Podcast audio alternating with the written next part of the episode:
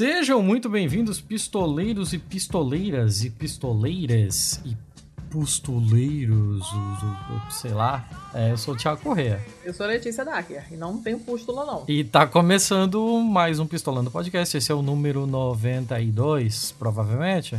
Sim, senhor. Número 92. Eu tô ficando bom nesse negócio, eu vou aprender ainda. Tá ficando que é porque. Não sei. Tá olhando a pauta? Nem, nem tá, né? Então não posso nem Não, não tô, nunca tô. Crédito pra pauta. nunca tô, nunca tô. Mas, dona Letícia, somos. Oi. É, somos, não. O episódio é par, nós não somos pares, somos não. ímpares. Somados somos pares, mas somos ímpares. Você tá complicando muito uma coisa que não era para ser complicada. Mas tudo bem. Mas, dona Letícia, o que acontece nos nossos episódios pares? Nos episódios pares, nós comentamos notícias boas, mais e feias. Sendo que as notícias boas são boas, as feias mais são mais. E as feias são feias no sentido de a gente não saber bem o que onde colocar. Eu tava separando as notícias agora e eu tava pensando que eu acho que eu uso os maus para notícias que são ruins, assim, meio que pra todo mundo, geral. E feias quando são coisas pontuais, sabe? Eu acho que meio é. que inconscientemente eu vinha fazendo isso, assim. Ó, fica aí um estudo de caso. Eu, eu acho assim que. não. eu acho que se algum. Se alguém tiver o empenho, assim, de vasculhar todos os nossos episódios e procurar padrões sobre as nossas notícias, a gente tá fudido. Assim. Eu acho que elas dizem Essa muito sobre não nós. serei eu, entende? Então, isso aí tá totalmente fora da minha alçada. Enfim. Bora? O que, que você quer? Quer comentar o Ucrânia que me tem de regresso? Ah, não sei. Você quer? Eu quero comentar que, assim, é, eu sei que foi complicado. A gente teve alguns Assim, é, todo mundo mente, né? Todo mundo mente nessa podosfera. A podosfera é uma merda. Aí todo mundo chega, ah, porque recebemos milhares de mensagens e todo mundo adorou, não sei o quê. E esse foi um episódio que nós tivemos um número de, de críticas acima da média. E eu pensei que as críticas seriam tipo do pessoal do pessoal e do PCdoB reclamando da gente. mas, mas não, foram críticas com relação ao conteúdo por causa da nossa ânsia em chegar nas partes que a gente mais queria comentar, né? Sobre o tiro do pé que os partidos de esquerda deram, sobre aquele outro uhum. maluco lá que não vale mais a pena comentar o nome. Mas é, as críticas foram mais em relação a, pô, vocês pisaram um pouco na bola com relação a essa recapitulação. Porque são muitos nomes, são muitos lugares, são muitos acontecimentos e tal. E tanto é que no começo do episódio eu já falei, cara, não houve esse episódio sem ter ouvido o primeiro. E mesmo gente que ouviu o primeiro, por causa do se distanciamento perdeu, né? entre eles, né? É, acabou se perdendo também um pouco de conteúdo.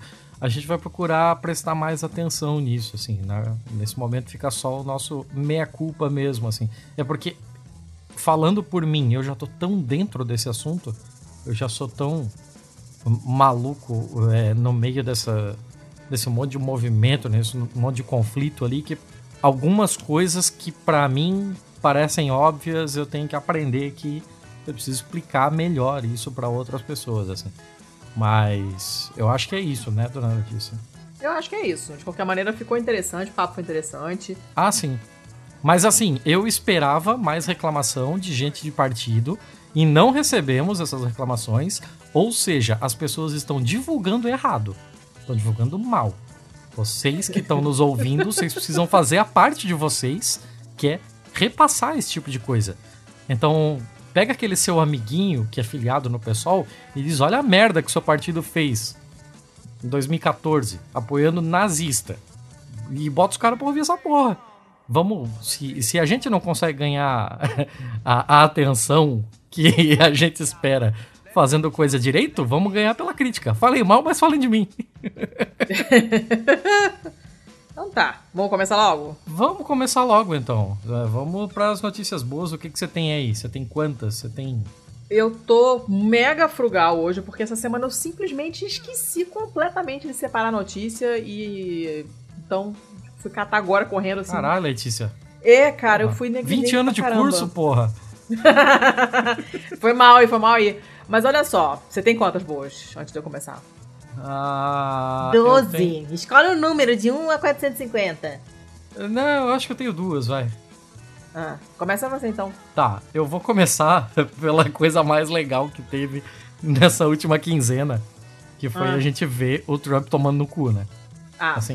aí realmente não houve nada melhor do que isso. Então, longe de mim, assim, comemorar uma vitória do Biden, mas é sempre bom comemorar uma derrota do Trump.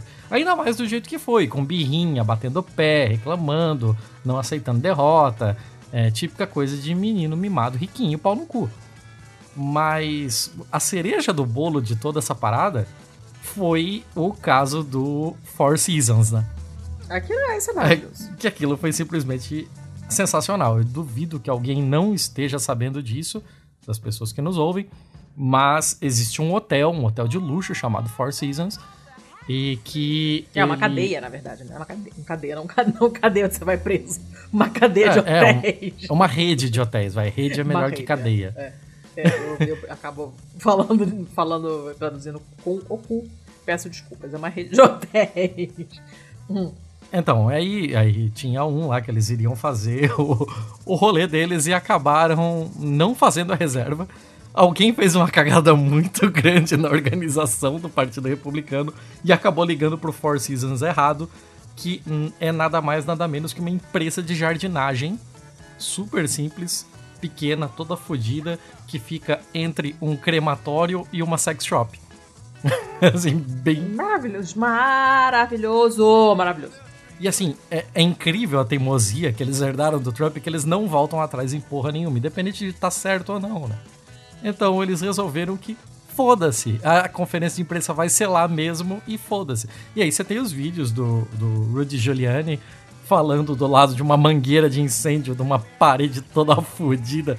Mas assim, ah, por que, que eu tô trazendo isso tudo? Não é por causa disso, né? Porque a gente não costuma trabalhar com coisas tão, tão, tão óbvias no, no Pistolando, uma vez que se fosse pra ouvir isso aqui, você podia estar só na internet de boa, é, ou só assistindo o jornal tranquilo, a gente quer fugir um pouco do óbvio. Então eu venho com um desdobramento desse rolê. Olha que coisa maravilhosa. O Four Seasons Total Landscaping, que é essa empresa de jardinagem, eles abriram uma loja virtual para capitalizar em cima dessa cena bizarra. Então agora eles têm um site que tá vendendo camisas de Four Seasons tal, não sei o que, lá embaixo bem pequenininho, Total Landscaping. Alguns Mas, gente. adesivos muito ótimos, inclusive um ótimo da, da Four Seasons que tem em cima Make America Rake Again. E, emba- e embaixo. E embaixo tem Law and Order. Ah, maravilhoso! Eu não tinha visto isso. Eu tô Eu trazendo quero. só por causa disso, assim, ó. Tipo, é um negócio completamente idiota, mas os caras caíram completamente de paraquedas nesse negócio. E agora eles estão capitalizando em cima. Nada poderia dar melhor pra eles, assim, ó. Os caras ganharam o, a, a maior publicidade do mundo. Todo mundo tá falando essa porra. É, é- é Não, sensacional. É, é sensacional. E a localização é, é absolutamente maravilhosa e eu quero essa camiseta agora. Super quero. Law and Order é muito bom. Depois eu te mando o link. Eu quero. Pra quem não sabe, lawn é o gramado, né? Então, É o quintal, a né? paródia ali com... Não, é o gramado mesmo. Ah, é- nossa, pra mim sempre foi quintal, assim, ó, bem Não, genérico. quintal é yard. Se você fizer um quintal de pedrinhas, não é lawn. Lawn é gramado. Tanto é que o, o, o- o moedor, caraca, tá foda. O cortador de grama se chama lawn mower. Mas não é pra você moer o gramado pra você cortar. Enfim, Aproveita que você tá no modo tecla SAP e, e também explica o Rake, então. Ah, o rake, rake é, o, é, o, é o ancinho, né? Você passar aquele negócio pra você recolher as folhas secas e tal, né? Aí é o trocadilho com Make America Great Again. Aí fizeram Rake America Great Again. Adorei que era a camiseta. muito bom, muito bom. Tá. Posso ir pra mim então? Manda ver. A minha, eu já não me lembro mais de onde apareceu. Acho que me mandaram. Foi uma doação de notícias. Aceito doações de notícias, inclusive, tá? De preferência no privado, pra ficar em segredo. E é do Science Alert, que é um site que eu não conhecia. É razoavelmente recente agora, do dia 22 de outubro. E fala de uma. É uma notícia da Finlândia. O título é assim: creches, né, na Finlândia. Beijo, Bia. A Bia da Finlândia acende a luz. Bia! É, construíram, assim, um chão de floresta e isso mudou o sistema imune das crianças. Aí você fica, como assim? Né? O que, que eles fizeram? Eles pegaram um monte de coisas é, de, de, que eles chamam de undergrowth, né? Aquela parte que fica no chão mesmo da floresta, né? As, uhum. as plantas bem baixinhas e frutinhas e não sei o quê. E fizeram um, um pedaço de gramado e colocaram caixas, né? Como se fossem jardineirinhas, né? Uhum. Para as crianças plantarem coisas e tal. A diversidade de micróbios no trato gastrointestinal delas mudou a pele das crianças ficou mais saudável, e isso tudo num espaço de tempo muito pequeno. Que maneiro! Muito legal, né? E quando comparadas com outras crianças da cidade que ficavam brincando em, em, em creches sem nenhuma, nenhum contato com a natureza, né? Ou prédio. então com. É, pia de prédio, né? Ou com pedrinha. Jogando bolinha de gude no carpê. É, isso aí. Então, quando quando comparadas com crianças, outras crianças da cidade que ficaram brincando em creches normais sem acesso a, a, a, a nenhum contato com a natureza, com um jardim, jardim não, um quintal nesse caso, né? Um quintal com pavimentado, né? Aqueles ou, tatamezinho, né? É, ou tatamezinho, ou então com pedrinha, ou só com areia, sem planta e tal essas, essas crianças, comparadas com as crianças que ficaram nas creches verdes, entre aspas, é, essas crianças mostraram. As, Deus, eu tô muito confusa. As, as crianças. Letícia, pra que hoje? brincaram. não, não, já não. Tem um, é um padrão que está se repetindo nos últimos episódios, mas hoje estou particularmente confusa. As crianças que brincaram com as plantinhas tiveram um aumento de células T, é um tipo de linfócito, e outros marcadores imunes importantes no sangue em só 4 semanas, 28 dias. E eles também é, encontraram que a colonização né, do, do, do, do intestino das crianças que brincaram com essa graminha toda alternativa, na verdade, porque a criança não estava num jardim, né? Essas plantas foram levadas para a creche, né? Hum. E essas crianças que brincaram com as plantinhas na creche tinham mesmo, a mesma colonização, digamos assim, os mesmos micro-organismos no, no, no, trato gastrointestinal do que as crianças que vão para a floresta brincar, que é uma prática comum em países nórdicos, né? Na Dinamarca, na Noruega, na Suécia, as crianças vão para a floresta, para o bosque, normalmente, assim, faz parte do, do dia a dia. Pode estar o frio que for, pode estar chovendo, você se cobre e vai vai andar de bicicleta e vai fazer excursão, vai aprender a se localizar na floresta, reconhecer cogumelo, sei lá o quê. Isso faz parte do, do, do dia a dia das crianças, né? E não é necessário, porque é suficiente, essa pouca exposição já é suficiente para a criança ter um sistema imune igual a da que vai todo dia. Pra, e num, num, espaço muito curto de tempo, comparado com o famoso piá de prédio, que, tipo, no caso sou eu, que sou naturofóbica e gosto de buzina, né? E, e enfim, a minha, meu microbioma deve ser assim pior possível imaginável. Mas é um estudo muito maneiro, porque já tinham mostrado através de outras, de outras pesquisas, outros estudos, já tinham mostrado que tinha uma correlação entre é, você ter contato com áreas verdes e um sistema imune que funciona bem.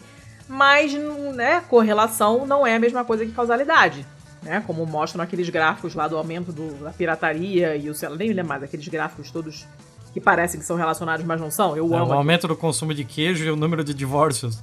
É, exatamente. Você pode traçar, pegar várias linhas que vão na mesma direção e achar que uma tem a ver com a outra, mas não necessariamente, né?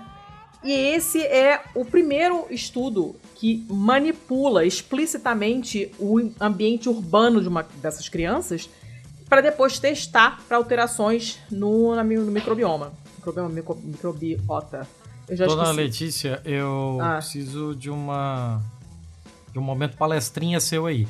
Porque tá. assim, você falar para mim que isso aumenta células T que são linfócitos é a hum. mesma coisa que eu dizer para você que a melhor versão do Honda Fit é o câmbio CVT de 2005. Tá.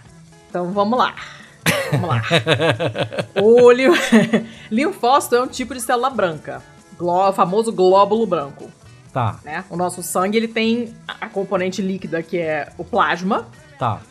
Né? E as, a componente sólida, que são as células e as plaquetas. Por isso que você separa, né? Quando você, quando você vê na televisão, às vezes, ou até no laboratório mesmo, né? O tubinho de ensaio, assim, com a parte, uma parte mais escura toda embaixo e uma parte amarelada líquida em cima. Porque a centrífuga separou o sólido do líquido. Então, na verdade, o sangue, ele não é, um, não é que nem tinta, que é homogeneamente vermelho. Ele não é. A parte líquida é incolor. É levemente amarelada e tal. E a parte sólida é que tem a cor, que são as hemácias, são os glóbulos vermelhos, que são muito numerosos. Os glóbulos brancos, que são bem maiores que os glóbulos vermelhos, não são brancos no sentido de transparentes, eles não têm cor nenhuma, na verdade. É, ele carrega o oxigênio? Não. Não, quem carrega, quem carrega o ferro que carrega o oxigênio é a hemácia, que é o glóbulo vermelho. Os glóbulos tá. brancos são os da defesa. Tá. Então eles são grandes, eles são móveis. A hemácia vai onde o fluxo levar. Ela não escolhe para onde ela quer ir. Ela tá lá no trânsito, entendeu? E as outras vêm atrás empurrando, bibi, e ela vai. Empurrada. o leucócito, não. Ele vê um estranho, ah, vou aí te pegar, seu bosta. E vai correndo lá no corpo estranho pegar. É diferente, ele tem mobilidade. desafasta, desafasta. Ele tem, ele tem uma, uma, mobilidade, ele decide pra onde ele vai, né? Decide entre aspas, porque ele, tadinho, né? Não, não raciocina, mas ele vai atraído por substâncias estranhas. É, diferentes, ou que, enfim, às quais ele é naturalmente atraído. E o linfócito é um desses tipos, tem vários tipos. Lembra que eu tinha falado do. que eu indiquei aquele, aquele, aquela animação da Netflix sobre o corpo humano? Uhum. Que os personagens principais eram uma menina a glóbula vermelha e o glóbulo branco, né? Uhum. E eu falei que tinha bullying com eosinófilo. Eosinófilo é um tipo de glóbulo branco. O linfócito é um outro tipo. E o conjunto, todo, todo glóbulo branco é leucócito. Leuco é branco. Enfim, tem vários tipos e o linfócito T é um desses tipos. Quando você tem muito linfócito de um certo tipo, quer dizer que você está bem armado, digamos assim. Você tem vários soldadinhos prontos para reconhecer corpo estranho, para formar anticorpo, dependendo do tipo, porque tem um que vai lá e dá a paulada na bactéria ou no corpo estranho. Tem um outro que tem os receptores da superfície para reconhecer o corpo estranho e grudar nele. Cada um faz, desativa o problema de uma maneira diferente. Então, quando você tem eles numa, numa quantidade bacaninha, quer dizer que você está bem armado. Se você não tem célula branca nenhuma, você não tem defesa nenhuma que é o que acontece quando a pessoa tem ah, qualquer doença é, que te deixa imunodeprimido, tipo AIDS, tem a contagem de, de leucócitos vai muito lá para baixo. Por que, que, a pessoa morre de infecções malucas que ninguém nunca tem? Porque não tem defesa, não tem leucócito, tem dois que se encontram uma vez por semana. Entende? Tá, então... mas aí assim, ó, explica para mim como ah. se eu tivesse fingindo ser idiota. Mas ah. eu não tô fingindo. É. assim, qual é a relação entre é, como, é que, como é que acontece o processo para que uma, um micróbiozinho que está na terra, que a pessoa convive, vire algo no sangue dela? Ah, porque aí, quando você tem contato. Primeiro que a criança enfia tudo na boca, né? Coça o olho, enfia o dedo no nariz, é tudo porta aberta, né? Tosse uma na cara da outra, pega essa folha, bota no dente, né? Uhum. Conforme você vai entrando em contato, até através da pele mesmo, teve um, um cortezinho no dedo, puxou a cutícula, né? Sei lá, roeu a unha e tem um buraco aberto ali, que nem alguém que eu conheço. Enfia a mão na terra, vai entrar uma caraca ali naquela, naquela feridinha. Você nem percebe. É uma quantidade ínfima, não é suficiente para causar doença, mas é suficiente para o teu corpo entender que aquilo é um corpo estranho e se preparar. Uhum. É como se esse, esse, primeiro contato é como se fosse o cartaz do Procura-se, vivo ou morto, entendeu? Todo, ele já sabe quem é. Ah, agora eu já sei quem é. Quando ele aparecer na minha frente, ele vai ver só. É isso. Okay. Se você okay. nunca foi apresentado, você não, você não tá pronto. É, que é mais ou menos a mesma coisa que a vacina. A vacina, ela explica pro teu corpo, isso aqui é ruim. Quando aparecer, você cai matando. É isso. A vacina, ela é isso, basicamente. E quando você tem contato com essas coisas esquisitas, é a mesma coisa. Se você mora numa bolha toda desinfetada, o teu corpo não, vai reconhecer nada. Então você fica mais suscetível à doença, porque quando você realmente entrar em contato, não vai ter nenhuma preparação. Não vai ter uma linha de frente para te proteger. E você vai ficar doente. E isso tem a ver muito também com a flora intestinal da gente, que tem uma caralhada de estudos saindo, é uma descoberta razoavelmente recente de que uma parte substancial da nossa imunidade vem das bactérias legais, amiguinhas, que moram no nosso intestino. Sem elas a gente estaria muito fodido, mas muito mesmo. Tem várias. Essa, essa parte da microbiota, assim, é muito maneira, porque tem correlação com o sistema nervoso. Caraca, a parada é bizarra, assim. Tem, tem implicação no corpo inteiro. Tô vendo. É muito, muito legal. E quando você é, tem uma variedade tal que funciona bem, teu sistema imune tá show. Se você tem pouca variedade, ou você tem um monte de bactéria que não serve pra porra nenhuma, que não faz nada, você vai ficar doente por qualquer motivo. Então a criança que mora num ambiente limpo demais, ela também tende a ter mais alergia, a ficar mais doente, isso a gente já sabe. Quando a gente fala vitamina S de vitamina S de sujeira, não é tanto uma, uma invenção maluca, é verdade. É uma maneira de você fortalecer o sistema imunológico. Claro que você não vai deixar seu filho lamber é, né, guimba de cigarro achado, né? não, vai, não é isso que eu tô falando. A gente tá falando de terra, plantinhas. Lamber terra, então tá de boa. É, se ninguém tiver cagado nela, né, de preferência, é mais legal. Mas é maneiro porque apesar de ser um estudo pequeno, porque são só 75 crianças, com uma idade bem limitada também de 3 a 5 anos, mas eram assim, 10 creches urbanas diferentes, uh, e alguns eram só com concreto e, e pedrinha, e saibro, né? Aquela coisa bem de pracinha de cidade mesmo. E outras tinham essa, essa parte de natureza mais integrada, que eles colocaram gramadinho, pegaram essas plantas mesmo do bosque e largaram lá para as crianças brincarem. E, e, elas brincaram todos os dias, cinco dias por semana, os cinco dias que elas foram à creche, elas brincaram nesse ambiente. E depois fizeram um teste do, da, da, da, população de, de, micróbios, tanto da pele quanto do intestino, antes e depois, e a, a mudança foi muito grande. E 28 dias, que é bem pouco, sabe? Uhum. A gente já chegou a, a, mencionar transplante fecal aqui, não mencionou? Eu acho que eu já falei ah, disso em algum ah, momento. Talvez. Talvez, não lembro de cabeça. Para você ver como a parada é importante. Isso tem estudo feito sobre isso. Que não é você comer cocô, é tomar uma pílula com, né? cocô liofilizado, entendeu? Para colonizar o seu intestino com bactérias espertas, úteis, legais. Em vez das inúteis que você tem, que deixam você ficar doente o tempo todo, entende? E isso é uma maneira de você melhorar a sua vida intestinal e não somente, imunológica também, uh, sem precisar comer cocô de ninguém. não é uma okay. coisa legal? Okay. É muito. Não, é, é, é, Eu tô exagerando, mas é, é bem legal mesmo. Eles reduzem é, é conteúdo de, uh, de interleucina, que está relacionada, uma substância que está relacionada a doenças é, transmissíveis, enfim, tem um monte de coisa interessante. Ou seja, tem que ter contato com a natureza. Isso eu estou falando para mim mesma, que não gosto, né? Então vou tirar sapatinho quando ficar na, no parquinho com a Manila, sentar, botar o pezinho no chão, né? Coçar o olho com o dedo. Não, jamais farei isso. E não é mais forte do que eu. Mas, eh, além disso, você tem outras coisas boas. Você tem essa brin brincar ao ar livre, né? É, melhora a visão, melhora a saúde mental. Melhora a visão? Uh, melhora assim? a Não sei porque não é sobre isso que fala o artigo, mas está dizendo aqui que tem. Tem o link, eu não, não tô, eu tô com preguiça, eu não lerei agora. Ok. Eu suspeito de uma coisa, mas eu não vou mencionar porque eu não tenho, não tenho certeza, não li ainda. Melhora a saúde mental, isso já foi amplamente estudado. Né? Todo mundo tá careca de saber que quando você tá irritado, você se senta na beira da praia, fica vendo as ondas do mar, vai passear entre as árvores, ouvir os passarinhos cantando, você fica melhor. Eu não, eu gosto de buzina. Mas as pessoas normais são assim. E você tem é, até amostras de mudanças estruturais no cérebro da criança mesmo. Muda estruturalmente o cérebro da criança quando ela tem contato com a natureza. Então tem. É muito complicado você dizer exatamente o que, que é. Porque olha só, quando você está ao ar livre, você está respirando um ar melhor, você está no sol, você está fazendo mais atividade física do que se você estiver sentado numa sala de aula, óbvio você está mais relaxado, porque a gente conhece bem o efeito relaxante do contato com a natureza. Então a gente não sabe exatamente o que disso tudo, ou se é uma interação entre isso tudo, que leva a essa melhora é, global, né? Que, que, você, que você observa nas crianças. Mas essa parte imunológica, você tem um estímulo também do ponto de vista do contato com substâncias diferentes mesmo, né?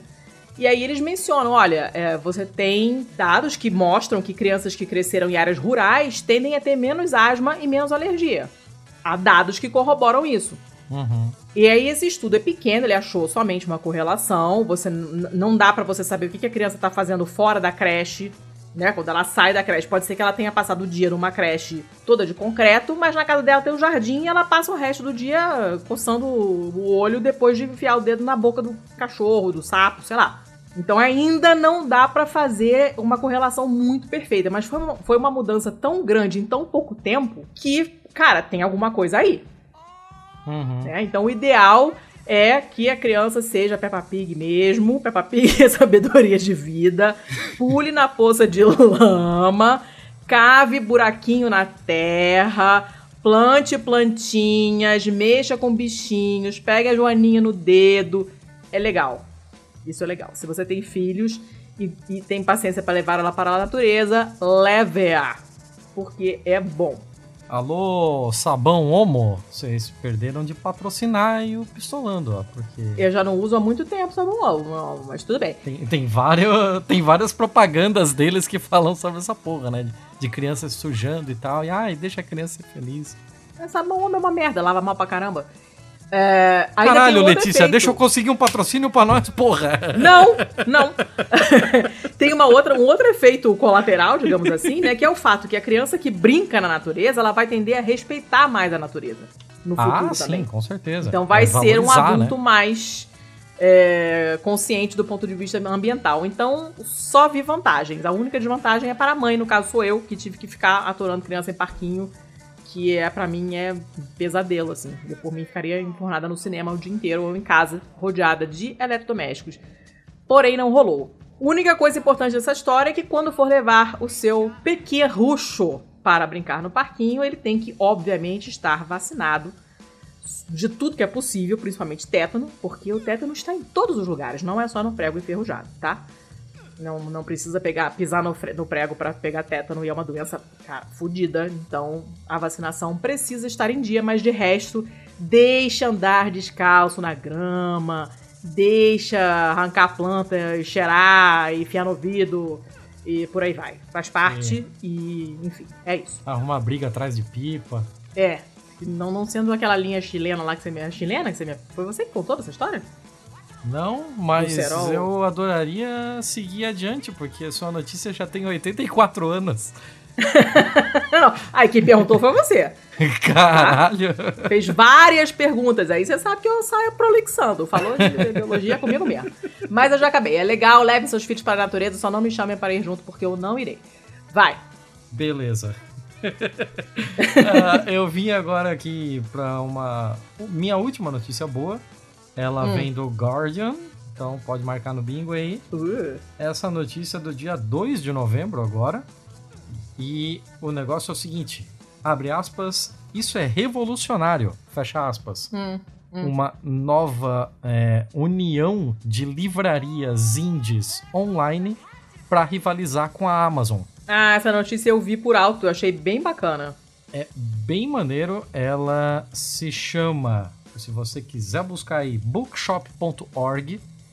Hum. Ela foi idealizada pelo escritor e cofundador da Literary Hub, o Andy Hunter, o André Caçador. E, ah. e ele permite que as livrarias indies, né, as independentes, criem a sua própria fachada virtual no site. Então, ele, ele é basicamente um template, né, para que toda livraria possa ir lá e criar uma, uma fachadinha virtual e as lojas receberão a margem de lucro total de cada venda. E isso é legal, assim, né? hum. né? porque com esse tipo de iniciativa eles conseguem ter um preço competitivo em comparação com a Amazon da vida. E a gente já cansou uhum. de falar aqui, tanto no episódio de bibliotecas, quanto no episódio com a Bia com o Kim, é, se eu não me engano foi o 17, é, sobre esse negócio de como a Amazon é prejudicial pra caralho pra toda a cadeia do mercado editorial, né? Porque uma vez que é, a gente tá falando aqui de, de vender livros, mas mesmo é, se você pegar fora das grandes editoras tal, a Amazon ainda é um, um pouco um, uma ameaça para a cadeia de livros, enquanto diagramação de, do pessoal que faz autopublicação, é, como revisão, como tradução, esse tipo de coisa, né? Então ele afeta diferentes pontos da cadeia em diferentes magnitudes também, né? Mas com certeza o mais afetado, a galera que estava se fodendo maior mesmo, eram as pequenas livrarias, os independentes que estavam aí fazendo das tripas coração para conseguir se manter abertos. E se já não bastasse a concorrência é, totalmente desproporcional da Amazon, ainda teve a Covid para foder tudo aí. Segundo o que saiu aqui na matéria, é, todo o atendimento ao cliente e o frete são feitos pela livraria e os seus parceiros hum. distribuidores, com títulos oferecidos com pequeno desconto e entregue em dois a três dias. Isso aqui a gente está falando de Estados Unidos e no dia que saiu essa matéria, dia 2 de novembro, ele também passou a ter livrarias na Inglaterra. Não sei hum. dizer para o resto da Europa, mas eu sei que nós temos uma audiência consistente nesses dois países, né? Uh. Então vale a pena a citação aqui. Se você puder foder o rabo de Jeff Bezos, não hesite. Foda-o. Não hesite. Inicialmente tinha 250 livrarias e só nos Estados Unidos já tem mais de 900 lojas inscritas. E abro aspas aqui é, deixamos de vender 50 mil dólares em livros em todo o mês de fevereiro para vender 50 mil dólares por dia em março. E depois 150 Caramba. mil dólares por dia em abril. O bagulho tá crescendo, tipo. Não é exponencial, se eu falasse isso eu estaria exagerando. É, eu não vou cometer isso com os nossos amigos da estatística, mas vocês entenderam. você sabe que por mim passaria 100% batido, você é, sabe. É, não é exponencial, mas ok. É, vocês é. pegaram o espírito da coisa. Mas era isso, assim, era uma, é uma notícia bem maior do que isso. Explica aqui o plano de expansão, sei o quê. Explica a parada de como a Amazon se tornou poderosa demais e como isso desequilibrou o mercado. É, mas. Foda-se, né? Você já falou pra caralho, eu vou encurtar o meu. Tá, tá bom. Mas eu gostei bastante, hein? Isso aí tá bom, isso aí. Sim, sim. Eu não vejo a hora de chegar aqui. É, não, e, assim, cara, fortaleçam as suas livrarias locais. Se você não sabe se as livrarias perto da tua casa estão funcionando, é, dá uma catada aí, cata no Insta, tem um monte, tem um mapa interativo da Bia, vou deixar o link lá depois, que a Bia. É, esse episódio hoje é só da Bia que a Bia ah, tá organizando, né? Aquele mapa interativo, você pode registrar a livraria do seu bairro, da sua cidade, que você sabe que tá funcionando, entregando ou abrindo horário alternativo, ou o que quer que seja. Tem quem esteja vendendo online, mesmo as menores, através de outros sites. Tem quem tá no esquema de você comprar pelo Insta e eles entregam na tua casa. Cada uma tá fazendo de uma maneira diferente e no que você puder prestigiar as livrarias menores, faça. Um dos clubes do livro em que eu tô é, matriculada, digamos assim, tava num esquema com a Vertov, que a gente já mencionou N vezes aqui, que é a nossa livraria marxista e feminista de estimação aqui em Curitiba.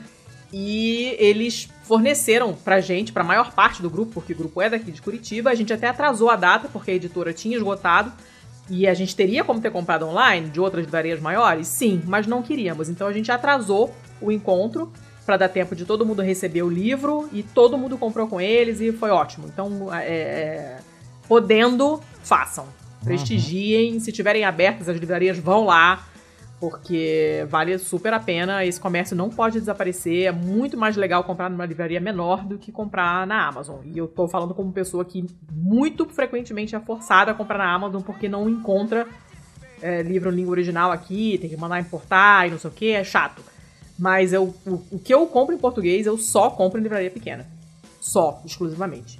Possivelmente da Vertov. Procurem as suas a Vertov da sua cidade, digamos assim. Sim, sim. E diferente da Amazon e do Omo, uh, hum. que não tem limite para exaltação da dona Bia Alves, uma vez que ela efetivamente nos patrocina.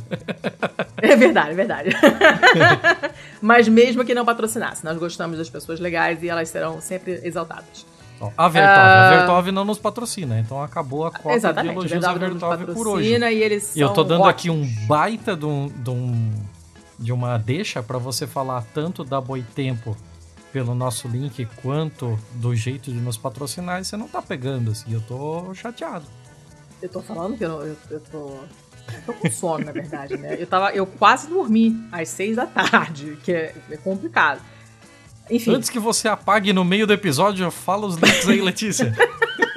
Se você. Roda aí, Simone! Gente... Se você quer que a gente continue funcionando, você tem que apelar para Omo, ir para Amazon, ir para Nestlé, ir para bancos e por aí vai. Vocês podem dar uma ajudinha pra gente através do Catarse, que eu já aprendi agora que é a pronúncia correta. Eu nunca tive certeza do que eu tava falando, agora eu sei. É catarse .me barra pistolando. E aí você pode dar uns caraminguá lá pra gente por mês e ajuda a gente a manter a bagaça aqui. A gente tem despesas fixas, inclusive em doletas. Portanto, quem quiser ajudar a gente em doletas, porque está fora do Brasil, nos ajuda para um caralho pelo patreon.com barra pistolando. Quem nos ajuda ganha o que, seu Thiago, de prêmio? Ganha acesso, que é a única coisa que nós podemos dar, infelizmente, por enquanto, que é a todo um conglomerado, a todo uma. Um... uma holding.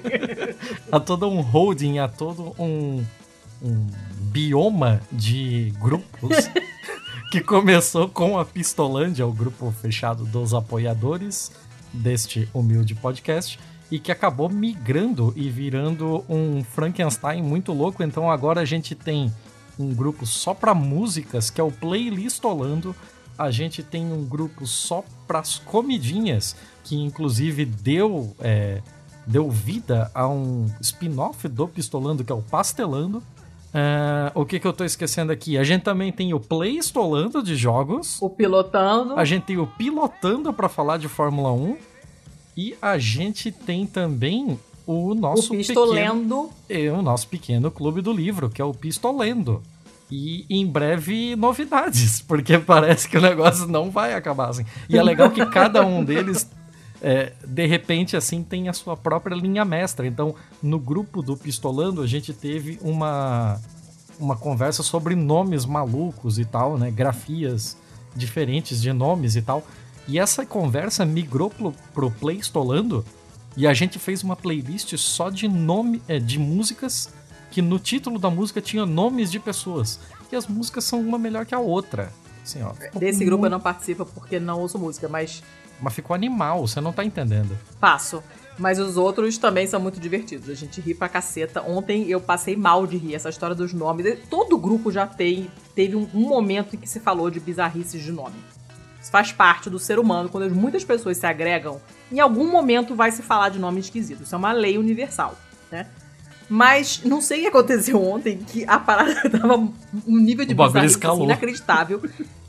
Cara, não. Eu fiquei rindo muitas horas depois, assim, eu na cama já, pronta para dormir, lembrando dos nomes e rindo sozinha. A Marina levantando, tipo, deixa eu dormir, e eu rindo, a cama tremendo. Não, olha, tá, é muito bom, é um grupo sensacional. E nós já mencionamos aqui, se você é bibliotecário ou bibliotecária, se você se chama Elvis, você tem obrigação moral de estar nesse grupo, gente. Nós estamos com carência de Elvis, inclusive. A proporção tá, tá ficando muito esquisita. Tem muito mais bibliotecário do que Elvis, isso tá me preocupando. Eu gostaria de ter mais Elvises. Enfim, para nos ajudar financeiramente, você pode ajudar dessas duas maneiras, ou no Catarse ou no Patreon. Você pode nos ajudar divulgando os episódios, que, cara, é uma ajuda enorme. Quando você bota o nosso episódio para outra pessoa tocar, manda o link direto daquele episódio. Olha, esse assunto aqui que eu sei que te interessa, toma aí. Né? Aquela pessoa que você gosta de ouvir, não sei onde, também falou aqui no Pistolando, toma aqui. E a pessoa escuta e de repente ela vai e vira um ouvinte fiel, entendeu? Então, é, ajuda muito, muito, muito a gente mesmo, de verdade. É, deixa eu dar mais um pequeno comunicado aí da paróquia. Ai, meu cacete. Porque, ah. assim, a, a gente teve algumas pessoas que entraram em contato conosco porque souberam de uma nova ferramenta para se ouvir podcast. Apareceu um novo player no mercado aí que é brasileiro e que promete remunerar os podcasters.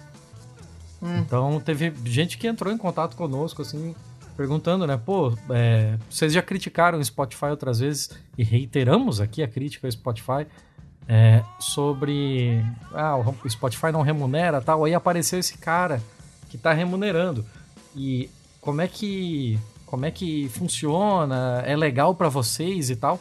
Então só para explicar assim, ó, eles não remuneram exatamente todos os podcasts. O que eles fazem é o seguinte: você paga uma mensalidade para eles para ter acesso à ferramenta deles. Come começou bem. E que começou bem. O que por si só é um contrassenso porque você vai estar tá pagando para eles para receber um conteúdo que a gente já te passa gratuitamente, né? Então já tem aí um negócio estranho. Então, se eu não me engano, são seis reais e todo início de mês ou final de mês você escolhe o seu podcast preferido, você escolhe o seu campeão. que vai uhum. receber dois desses seis reais. E esses dois reais são revertidos para esse amiguinho. Mas o, o, que eles dizem que é interessante assim é que ah, você pode dar dois reais para um no mês, no outro mês você dá dois reais para o outro, no outro mês você dá dois reais para um terceiro. Então você consegue ajudar mais podcasts sem se comprometer com eles e tal. Mas para que nós, produtores, recebamos esse valor, a gente precisa ter um CNPJ do podcast para estar tá registrado perante eles para poder receber isso. Existe um valor mínimo para recebimento. Então, tipo, ah, a gente precisa, sei lá, que cinco pessoas doem dois reais cada um para a gente chegar em dez reais e valer a pena a transferência de dinheiro para conta desse CNPJ CNPJ não é algo barato de se fazer.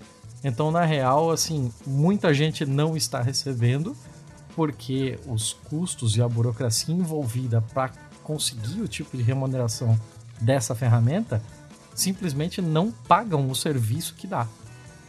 Então, é, se você pretende ajudar o pistolando a partir dessa ferramenta, que eu não sei porque eu estou evitando o nome aqui, mas foda-se, a Aurelo, se você pretende eh, ajudar a, o Pistolando via Aurelo, não o faça.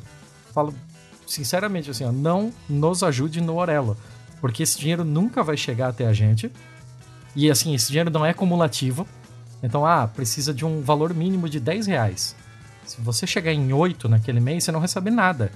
Simples assim. Eles embolsam os 8. E se você não tem como receber, porque não tem o CNPJ, não tem uma conta registrada, uma conta bancária desse CNPJ e tal, você não recebe nada. E eles pegam os dois reais que prometeram para você que iam entregar para o produtor de conteúdo e enfiam no bolso deles. É uma ferramenta bem complicada. Eles estão prometendo um monte de coisa. Eles, eles já prometeram que vão fazer até radionovela. É, pago para ver. Não literalmente, não saiu hum. um dinheiro do meu bolso, mas é, eu gostaria de, de saber o que, que vai acontecer disso. Mas se você usa Aurelo, pretende nos ajudar, reforço que o melhor jeito de, cilada, de nos ajudar é Catarse, é Patreon e é principalmente divulgando e não nos ouvindo por plataformas é, de grandes paus nos cus, vide Spotify. Belo plural esse, gostei. E, se você não nos ouve via Spotify e, e, se você já nos compartilha nas redes maravilhosamente, você já fez muito por nós, mesmo que não nos ajudando financeiramente. Acho que é isso, dona Letícia. Caraca, demorou mais que meu bom, hein? Tu reclamou, mas tá, tá difícil hoje. Ah, tinha que explicar. Tá difícil, tá porra. tá difícil. Não, não tô reclamando, tô comentando, não. Um fato, um dado de fato. Tá. Acabamos os bons. Hum. Vamos por ruim. Só com mal aí. Cadê o mal? Quantos mal você tem? Eu tenho um só que inclusive você me doou. Ah, nem sei. Eu tenho. Quem quer começar? Ah, eu vou fazer só um curto pra gente poder seguir a vida rápido então. Obrigada. Lembra daquele casal imbecil de de St. Louis? Aquele babaca de camisa rosa com um R15 e a mulher dele com uma pistola? Claro. Enquanto passava uma manifestação do Black Lives Matter, que assim, assim, uhum. esse casal, a foto deles é tipo. Devia ser a capa de qualquer coisa de retrospectiva de, de 2020, assim, porque eles representam muita coisa na falência que foi 2020, tanto pelo fato de não máscaras, de apontar arma para manifestante pacífico, de, de racismo que tem aquela naquela foto. Karen. Ah, ah, cara, assim, tudo errado, tudo errado. Tamanho da casa, tudo errado. Exato, exato. Assim, é, essa, essa foto é tipo a epítome do bagulho, assim. Ah, então, esse casalzinho aí, eles processaram o fotógrafo. Como assim? É, exatamente. Baseado em quê? É isso aí mesmo. É, eu não vou falar o nome deles, foda-se. É, eles colocaram. É Eles, Karen eles- e o Chad. Jared, né?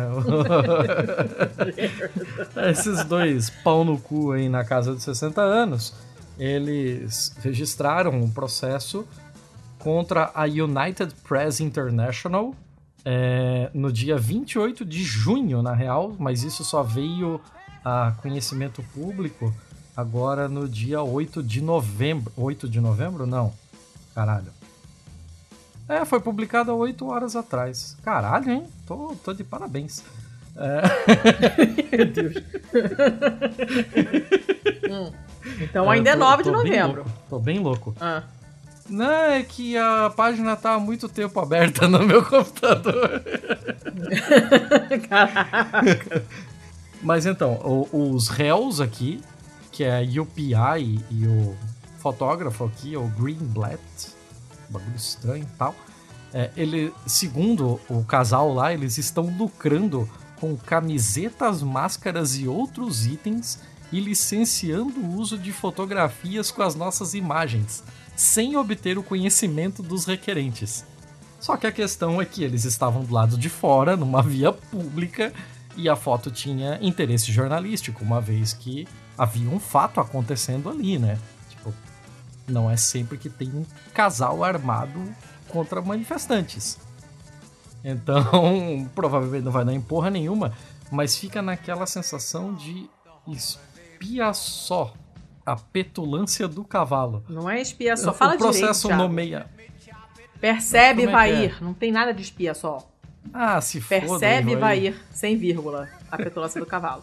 Ah, é isso a aí. falta de vírgula deixa tudo melhor. Vocês entenderam. o, o processo também nomeia uma loja chamada Redbubble que vende mercadorias com a imagem do casal, acompanhada de, abre aspas, eh, slogans ou legendas pejorativas e ou zombeteiras. Eu adoro a palavra Oh, zombeteira. zombeteiros. Folguedos ao ar livre. Segundo eles, isso causou a- ao casal humilhação, angústia mental e grave sofrimento emocional.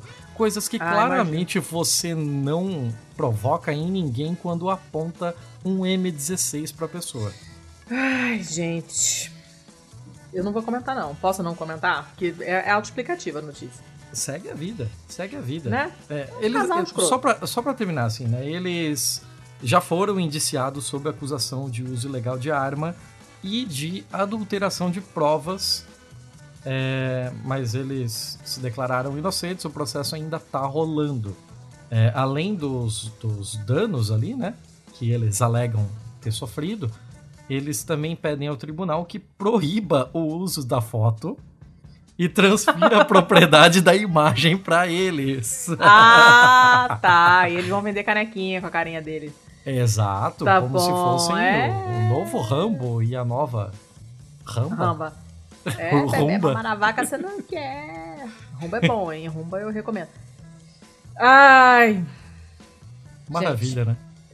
A gente escrota fazendo escrotices, né? Não, quando eles falaram aqui em proibição do uso da foto, eu lembro daquela tirinha do André Dahmer, né? Que, tem, que tá chovendo foto e tem um advogado com aquelas redinhas de caçar borboleta tentando impedir, né? Ai, maravilhoso aquilo. Dá, merece sempre gêmeo. Gêmeo, gêmeo. Aí, gênio. Tá. Tá bom. Eu tô ficando tô com raiva deles tudo de novo. Já tinha esquecido deles, agora fiquei com raiva de novo. Obrigada. Quer, quer passar mais raiva? Essa notícia da Fox News.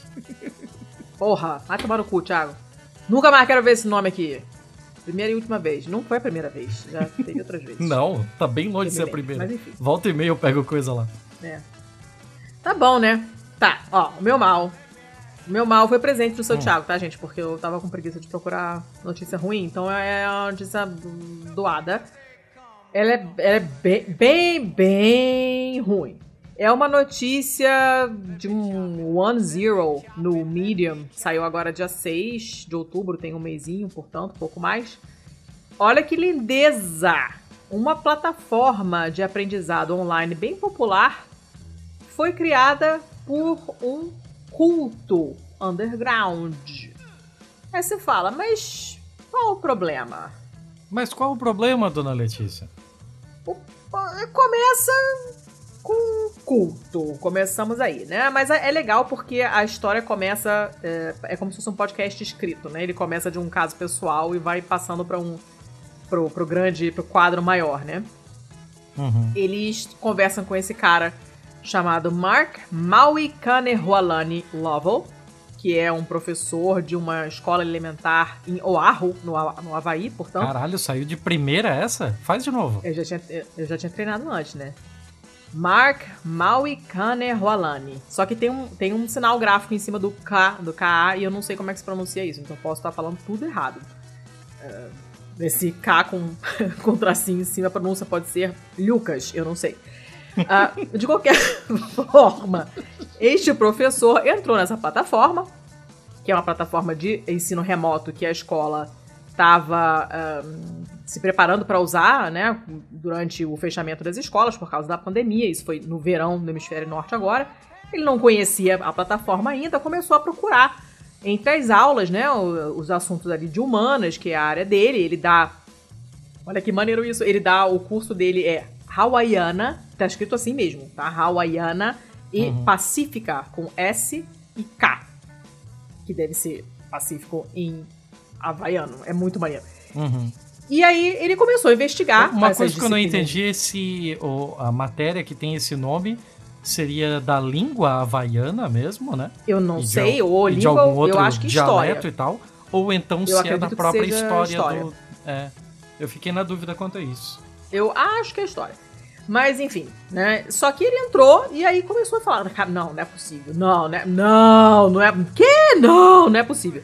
E ele fala que ele descobriu a coisa mais ofensiva que ele já viu na vida dele. O problema é que o que tem de material racista, sexista e simplesmente não apropriado em várias matérias disponíveis nessa plataforma era uma coisa absurda. E aí os pais, os professores, né, é, é, que já estavam sabendo o que estava acontecendo, começaram a fazer petições para as escolas, né, para os distritos ali educacionais e para as escolas para abandonar o uso desse produto. E aí outros pais em outros estados começaram a notar que os filhos deles também estavam usando essa plataforma. Uhum. E já tem alguns aninhos que essa plataforma está por aí. É, e tinha licenças para 78.670 alunos em 185 escolas diferentes só no Havaí. Caralho, é, é muita coisa. É muita coisa. Já tinha uns 10 anos que os produtos dessa empresa, se chama Acelus, com dois L's, é, vinham sido usados. É bastante tempo. Não se sabe exatamente quantas escolas no mundo usam essa plataforma atualmente, mas é, é, é coisa pra caramba. São milhares nos Estados Unidos inteiro. São 6 mil escolas mais ou menos no mundo todo, então, tipo, sente o nível. E aí o Wall Street Journal e outras outras mídias assim maiores, né, começaram a fuxicar para ver o que, que, tinha de errado nesse material educacional da, da plataforma. E aí o Wall Street Journal mesmo fez uma reportagem porque eles descobriram que o criador dessa plataforma, que é um cara chamado Roger Billings, era o líder de uma seita religiosa.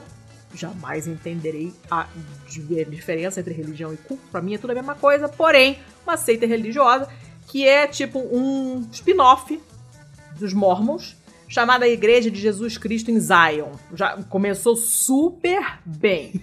Com esse Zion aí já deu certão.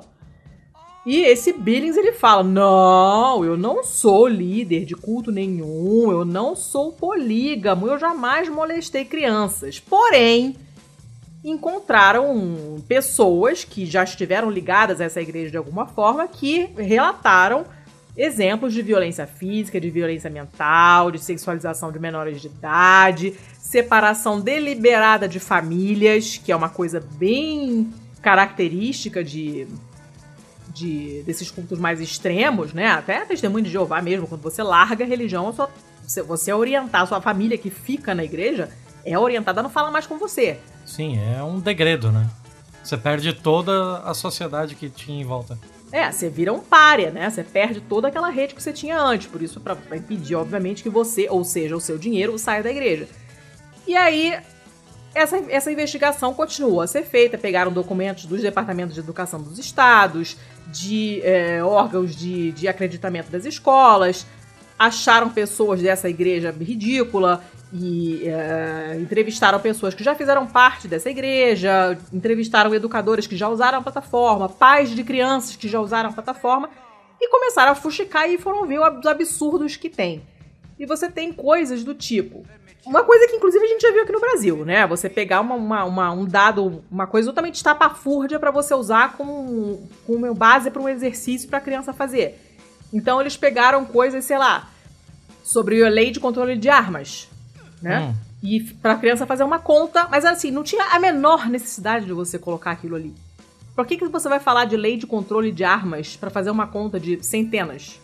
Adição de 361, sabe? Não tem o menor sentido, não tem necessidade disso. Bota maçã, dominó, carta de baralho, bala soft, qualquer coisa. Você não precisa fazer o, o, o, o senador que votou contra e a favor do negócio de arma.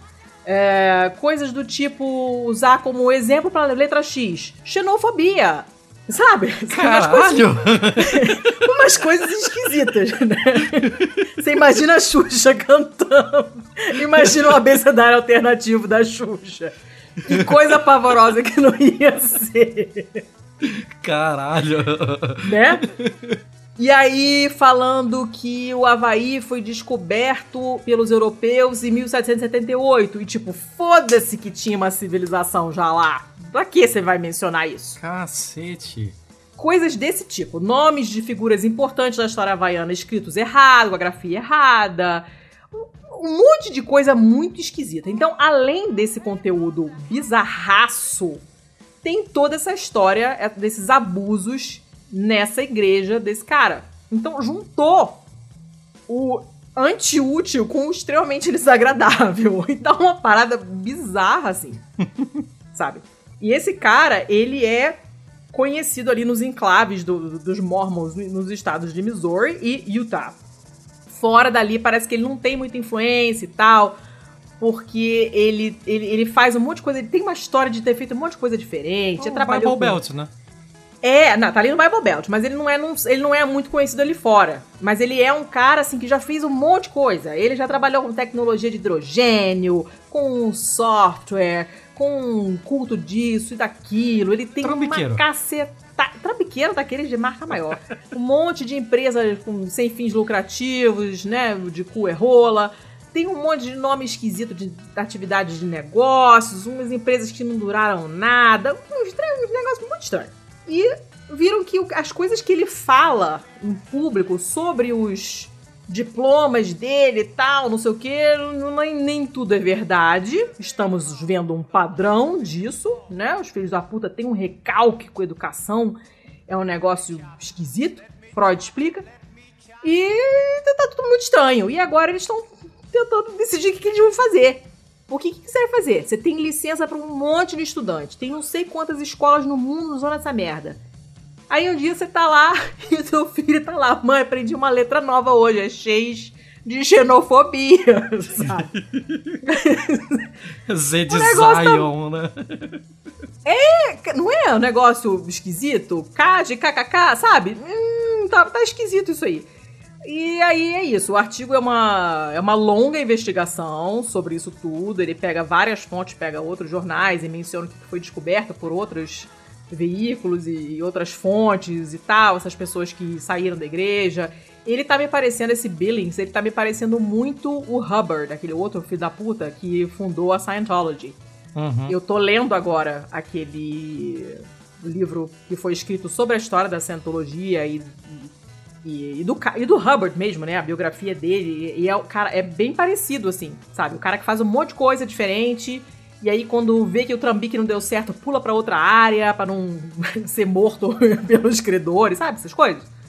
Uhum. Um negócio muito, muito esquisito. E um monte de, de histórias horrorosas de, de violência de tudo quanto é tipo. tá, que, tá- que é uma coisa também do Hubbard, de separação das famílias também, me parece uma coisa assim, bem parecida. E aí, ele explica exatamente isso, como é que descobriram essas coisas todas, com quem que eles falavam, o que mais que tem de horrível e, e, e por aí vai, e, e aí entender o que, que eles vão fazer. Porque aí você tem escolas em alguns lugares, alguns distritos escolares, que foram lá pedir é, explicações e aceitaram as explicações. Não, pra mim tá beleza, ele já me explicou e pra mim tá show, entendeu? E outros não. Tá tudo muito confuso ainda, assim.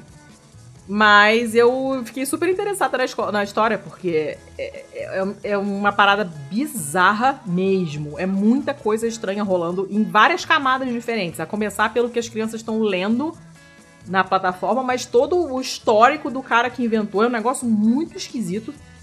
E eu- a gente não ouviu falar disso aqui, eu não li em lugar Uhum. nenhum sobre isso. Eu nunca tinha ouvido falar disso. A primeira vez que eu escuto falar desse assunto, nem essa plataforma eu nunca tinha ouvido falar. A primeira vez foi agora. Então eu super sugiro que vocês leiam. É longa a reportagem, porque é, é jornalismo investigativo, mas eu sugiro que vocês leiam porque é bem interessante. Dá um medinho? Dá.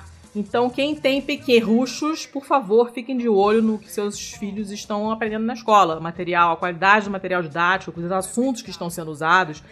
Né? Porque você vai falar, não, não é nada demais, é só usar xenofobia como palavra. Mas né, não é isso, né? Não é. Então fiquem de olho e vigilantes sempre, porque o que mais tem no mundo é trambiqueiro e filho da puta e abusador e gente horrorosa, então fiquem ligados. É foda, essa notícia me deixou bolada. Letícia, por que você usou pequerrucho duas vezes hoje? Porque é engraçada essa palavra. E, na primeira vez, o Pequi Russo eu tava pensando no, no, no filme lá do Meu Malvado Favorito, que ele tem um vocabulário todo esquisito e ele fala pequerruchos. São os, os pequenos. E aí agora na segunda vez eu ia falar pargoli, que é o exemplo, é o equivalente italiano de pequerruchos, mas ia ficar muito escroto pedante e aí eu voltei para o pequerruchos. Parboli seria o quê? Pargoli. Pargoli. Pargoli. G. Mas é uma corruptela de alguma coisa ou não? Não, é tipo pimpolhos, entendeu? É uma palavra antiga. Ah, ok. É, eu acho até que é um filhote de bicho, quer ver? Pargolo. Significado, quer ver?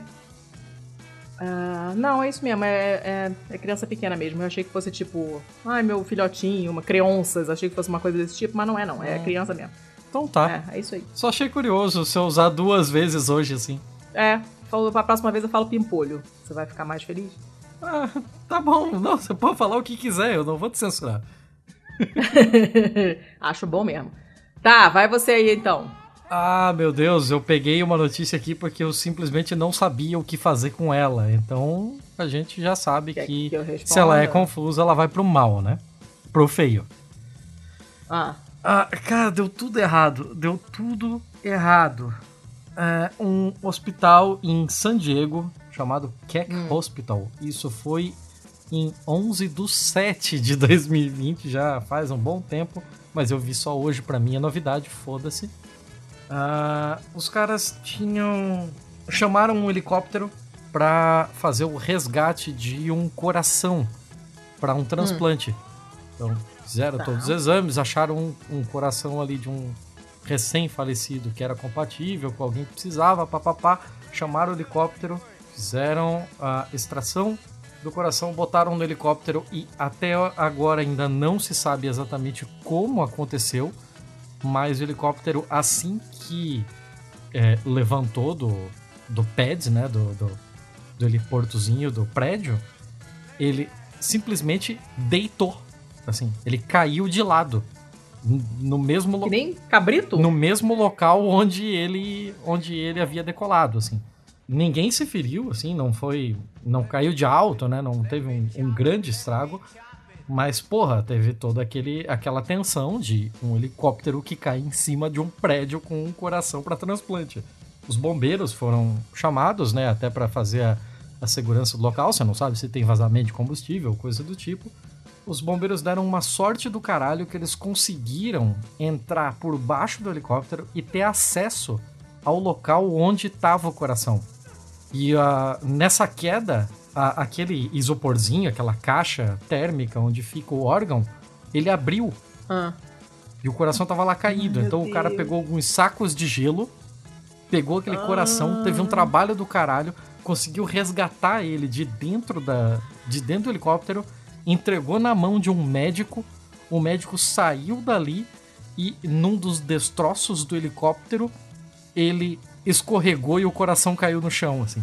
Mas, tipo, Mas, ah, Thiago, isso não, não é cena estatisticamente isso não é trapalhões pra possível. caralho, assim, ó. Tipo, todo um esforço jogado fora. Só faltou, depois de ter caído no chão, alguém que estava vindo correndo pisar, Pisar. no caralho do coração, assim. Ma- Mas logo depois, assim, já levantaram o cara, levantaram o coração e, assim, dá uma sopradinha, gospe em cima e sai correndo e bala. No fim das contas, deu tudo errado, não tivemos feridos nem na queda do médico, nem na queda do helicóptero. O coração foi transplantado, mas, caralho, você vê aquela sequência de erros e, e sabe aquele negócio que é tragicômico, assim, que você quer rir porque é engraçado, mas ao mesmo tempo dá aquela aflição. Não tem como não rir. Não tem como não rir, é ridículo. Cara, o, o nome da matéria é literalmente esse. É um- uma das chamadas mais longas da história do Pistolando. Helicóptero Contaram a carregando. história inteira no título. Sim, a história inteira tá no título. Helicóptero carregando o coração para um transplante cai. né? Bombeiros encontram o coração e entregam a um doutor que cai e o derruba. Tá que pariu, hein? E, e tem no link aqui tem o vídeo do negócio e você fica aflito. Eu não quero ver isso. De maneira alguma, você quer matar do coração. É muita Eu aflição. vou ficar gritando com a televisão. Não vai dar certo. não, não verei. Sem condições de ver. Eu vou ficar berrando o tempo inteiro de ódio. Principalmente sabendo que eu, eu poderia ser essa pessoa, que eu sou uma pessoa que deixa cair coisas que não deveriam cair. Tipo helicóptero. Cara, olha, não deixe helicóptero na minha mão. Eu Não, não é aconselhável, porque vai dar merda. Cara, Ah, é- desespero. É, aflito, é aflito o negócio. Mas pra... tem o vídeo lá na, na matéria, no link do, do post aí. E o vídeo foi filmado, inclusive, pelo helicóptero da Fox. tu tá hoje, hein? Tá que Tô- tá, hein? Eu tô provocando. Ah. Acabou? Eu já tô nervosa. Manda feio aí, manda feio. Tá. Eu tô com três feios hoje. Eu tava Ah, frugal com as outras coisas, cara. mas eu, é, eu estou com é só abundância de feios. Mas é tudo curtinho, ó.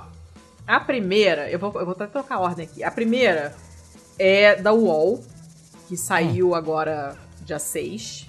E várias pessoas me mandaram, me marcaram, minha mãe mandou e tal. É, é óbvia, sim. É divertida também.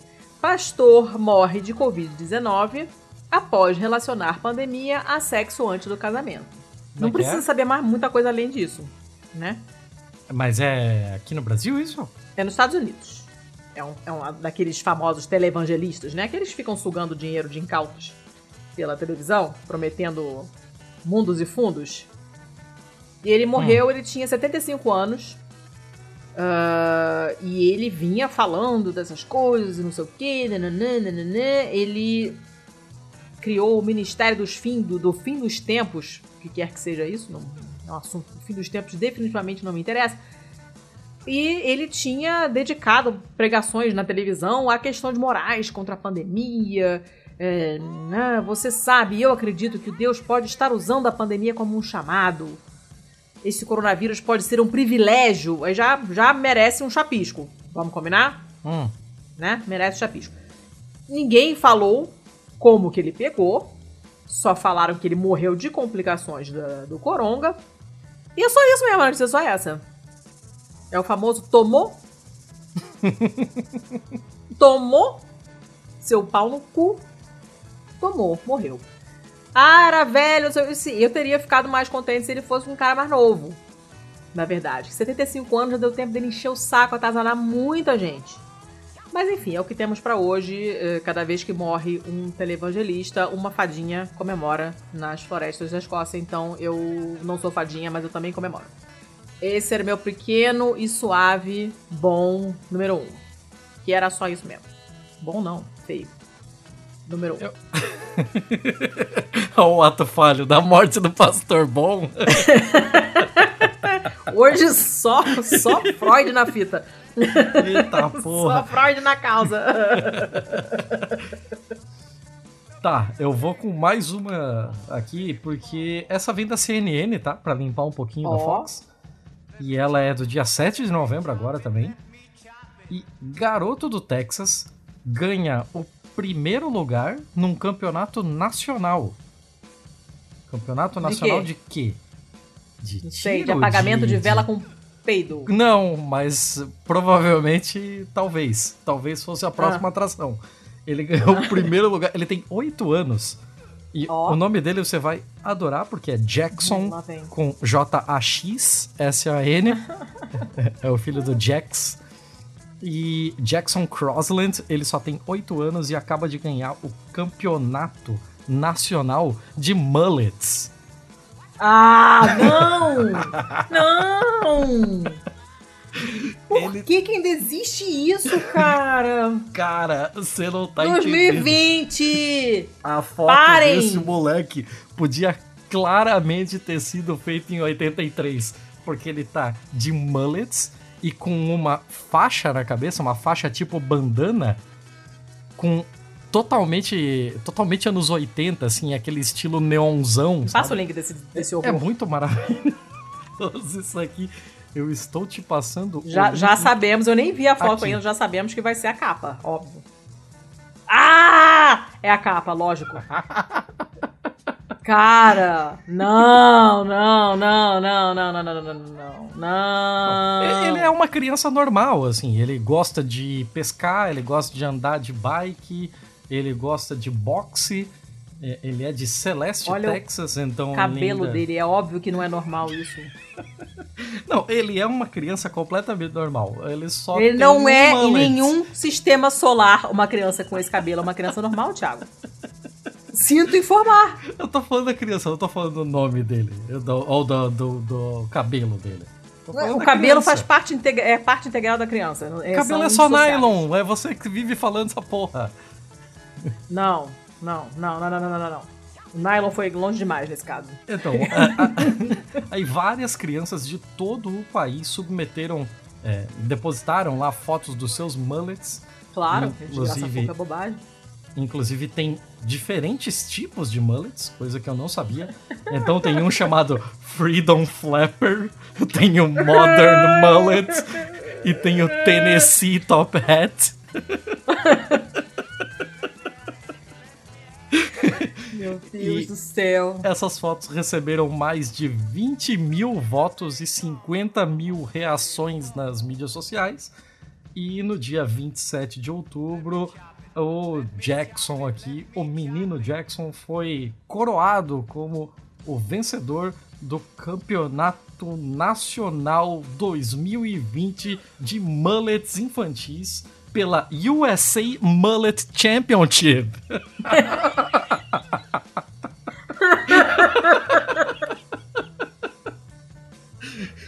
ah! o presidente da USA Mullet Championship. eu tô batendo a cabeça na parede, você não tá vendo. Se chama Kevin Begola. Como e é que é a grafia de Kevin? Begola, como se escreve mesmo? ah, poxa. Kevin normal, Begola normal, assim. Muito decepcionado. E, e é. E aí o, o, Kevin Begola, ele inclusive fez o seu statement lá, né? Dizendo que durante esse tempo, esses tempos difíceis, é importante que a gente se divirta. Então é exatamente isso que eles tentaram nesse finalzinho de 2020 com essa pequena competição aqui. Ele é dono de uma loja de vestuário em Michigan, assim, ele é só um cara normal. uma loja de mullet. É, ele tem uma vida dupla, assim. Ele é só um dono de loja de roupa que à noite ele é o presidente da USA Mullet Championship. Cara, tem uma, na, na última temporada, temporada desse ano de RuPaul's Drag Race, que graças a Meg ficamos viciadíssimos em ver aqui em casa, é, tem um, uma das participantes que é um amor de pessoa, tem o cabelo assim bizarro. E tem um determinado desafio em que elas têm que vender um produto e fazer uma propaganda. E ela faz a propaganda do, do mullet. Aí ela aparece ela assim: Os nossos cientistas estão estudando para fornecer a você o melhor produto. Aí tem várias peruquinhas, mullets de apliques na mesa e ela com o martelo batendo assim muito sério. como se fosse um cientista pesquisando, fazendo alguma coisa seríssima, altamente tecnológica com negócio, assim. Well, I've been working on a project with a few scientists that will turn you into a fierce bitch like me in a matter of seconds. The magic mullet! Made from a unique blend of hair collected from the tails of squirrels and raccoons, each headband is infused with our advanced droop technology, which releases hormones into the brain to increase strength and sex drive. The magic mullet is super absorbent and dishwasher safe. É bizarro! Isso não deveria mais existir. Deveria ter sido extinto juntamente com a varíola, entendem? Mas enfim. O Jackson é, será colocado na capa, porque com esse cabelo ele merece. Então, o senhor Begola já falou que tem planos de expandir o, o campeonato no ano que vem. Se o Coronga Ai, deixar, Deus. é possível que tenhamos é, competições é, presenciais locais, né? Fazer torneios regionais antes de chegar a uma final. Gente, vai E ter aí- oitavas de final, tudo aquilo. E aí em 2021 ele já prevê, ele já coloca aqui inclusive outro trocadilho, que é o Main Event. o Main, M-A-N-E, como... é, é, como tufo, juba, não sei qual seria a melhor tradução. Juba, Juba. Tá de parabéns aí. O menino Jackson ganhou 500 dólares pela, pela vitória do campeonato, Ó, que ele usou pra comprar luvas de boxe e pagar aulas de boxe. Então, Tá interessante, assim. Ele usou pra um negócio útil ali, que ele vai tirar algum proveito. Todo mundo se divertiu, ninguém se feriu, exceto a estética. Então tá tudo bem. os meus olhos. Os meus olhos. Eu vou te mandar o link da propaganda, eu achei aqui, do, do RuPaul, dele batendo o martelo, porque é sensacional. Vou te dar, depois você vê com calma. Muito bom. Está lá na pauta também, obviamente, porque não sou louca de mencionar uma coisa assim e não colocar para vocês. Você vai Ai, colocar um molequinho com as luvas de boxe ou a outra foto? Eu não sei, eu vou pesquisar melhor. Talvez eu pegue um Tennessee Top Hat pra colocar pra ilustrar, eu não sei. Vou decidir depois. Mas enfim, tá. Fiquei, fiquei, confesso que eu fiquei, fiquei mexida com essa história. Não tava esperando algo assim, né? Mas não tava mesmo. Beleza. Beleza, beleza. É, um, eu vou pro meu próximo feio, então. Meu próximo feio também é do UOL. Eu tô muito sem imaginação hoje. É do dia 30 agora, de outubro. E é uma notícia é ruim, na verdade. Só que é aquilo, né? Aconteceu com uma pessoa e é, não é uma coisa que acontece todo dia. É bem surreal, então eu achei por bem colocar no feio. Olha só. Homem cai em buraco de 4 metros, infestado de ratos, após o chão se abrir. Eu vi isso e isso é material de que são feitos os pesadelos. É, exatamente. E vai ficar pior. Vai ficar pior. O nome do cara é Leonard Shoulders. Lembrando que se escreve Leonard, mas esse O é mudo, ele não é pronunciado. Então não é Leonard, é Leonard. E ele caiu Leonardo num buraco Ombros. de. Não, não, porque não tem L no sobrenome, é sho- sho- Shoulder, não sei. não, não deve ser em inglês. É, o cara tem 33 anos só. Ele caiu num buraco de 4 metros e meio enquanto esperava um ônibus no distrito do Bronx, lá nos Estados Unidos, Nova York, depois que o chão se abriu. Cara, Ele tava lá. como assim? Lá, lá, lá, lá, lá. Ups, o chão se abriu. Ah, caí no buraco de 4 metros e meio. Só que, só que, no buraco, o homem se deparou com uma infestação de ratos. Cara, Tem rato pra caralho em Nova York. A gente já comentou isso aqui ah. também. Sim. Ele gritou? Não. Por quê? Porque ele ficou com medo dos ratos entrarem na boca dele. Não, e, e assim, né? Não são aqueles ratinhos de laboratório, não, são Não, ratinhos é que um você gato do tamanho de uma anta, Sim, né? é, é, é praticamente uma capivara, né? Sim. Ai, ah, eu- ah, nojo de bichos crawler, esses bichos que te cobrem, sabe? Ah, tá, ele quebrou o braço, ele quebrou a perna, ele se arranhou todo, teve que parar no hospital, obviamente. Ele ficou meia hora no buraco cheio de rato, porque Ah, os bombeiros não, não, conseguiam cara. tirar de lá, Puta que pariu. tá? Não, fecha o buraco, deixa lá. Adeus. É um abraço, cara. Não, Puta concreta essa pariu. porra Agora- e segue Não, a vida. você imagina. O medo do rato entrar na sua boca! Nossa. Ele não conseguia se mexer, os ratos ficavam rastejando em cima dele, ele não podia gritar para não comer rato. Essa pessoa nunca mais vai dormir. O tamanho do autocontrole de uma pessoa que não abre a boca quebrando braço e perna. Eu também não- eu não sei, eu teria morrido de nojo pra começar. Ah, é um negócio super complicado. Tiveram que desocupar completamente o prédio ao lado do buraco, porque o subsolo tá todo fudido, é capaz do prédio inteiro cair no buraco de ratos. Nossa. Ratolândia. E eh, acabou, a história é essa, tá? Mas aí eu, me- eu me veio em mente uma história que a minha mãe sempre conta de uma pessoa que ela conhece, ou uma pessoa que trabalhou com ela, que caiu num bueiro aberto. Bueiro de esgoto. Hum. E como ela machucou muito a perna, teve uma fratura exposta e não sei o quê, imagina a combinação: o combo, Nossa. fratura exposta mais esgoto. Deu osteomielite, que é infecção do osso, entende? Nossa, e o osso não é a parada irrigadíssima, não tem muito sangue no osso. Ele é uma matriz mineral e tem sanguinho ali, tá, não sei o que, só pra levar aquele pouquinho de cálcio que sai, entra, tá. Então você não consegue nem fazer o antibiótico chegar lá. Infecção de osso é muito complicada de tratar. Unha também, lembra que eu falei da micose de unha, não sei o quê? Uhum. É difícil você tratar. Porque não tem sangue na unha. Tem pouquíssimo. Então, como é que o remédio vai chegar lá se ele chega através do sangue? É uma coisa muito complicada de tratar. E essa perna dessa pessoa, não lembro nem se é uma mulher, mas essa história me causa pesadelo até hoje. E foi um negócio complicadíssimo. Eu não sei se acabou perdendo a perna, ficando com sequela, mas eu sei que foi uma merda assim federal. Caralho. Podendo, não caiam em buracos. Se tiver rato, menos ainda. É horrível essa história. Essa pessoa nunca mais vai dormir. É, como diria Raul Seixas, quando se quer entrar num buraco de rato, de rato você tem que transar. É, não sei É, eu diria isso. nunca mais eu vou dormir, Michael Douglas. Eu também não sei. Eu sei que essa pessoa certamente não dorme mais, porque não é possível a pessoa passar por isso e dormir. Nunca mais. Não existe. Eu fico imaginando cena assim daquele filme do primeiro A Múmia, sabe? Que o cara é coberto de besouro. sabe? É, é isso assim que vem na minha cabeça. Não, não consigo imaginar. E assim, eu não, eu não tenho pavor de rato. Eu vejo o rato e falo, ó, um rato. Sabe? Eu não saio gritando. Mas você está num buraco coberto de ratos com medo que um rato entre na sua boca. É um outro patamar de horror. Justo. né?